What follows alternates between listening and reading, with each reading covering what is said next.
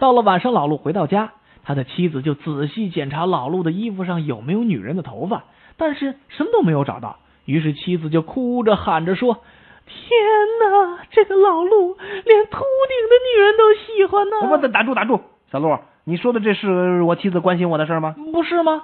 你看他对你多关心啊，每天都检查你的衣服耶。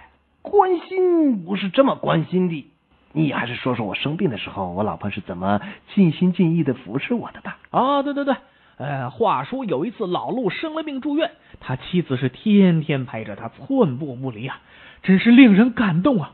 有一天邻居太太也来探病，她看到了老陆的妻子，就问他呃，你的脸色不好，你病了吗？：“我没病，我丈夫病了，我得日夜看守他。啊，难道没有护士吗？正因为有护士，我才得日夜看守他。啊啊啊！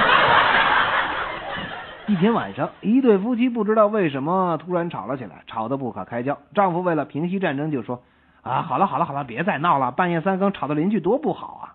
什么半夜三更啊？一夜是五更天，半夜就应该是两更半。不是我说你存心抬杠是不是？半夜三更，这不大家都这么说吗？不，半夜应该是两更半，这才合乎数学嘛。总之，半夜就是三更，两更半，三更，两更半。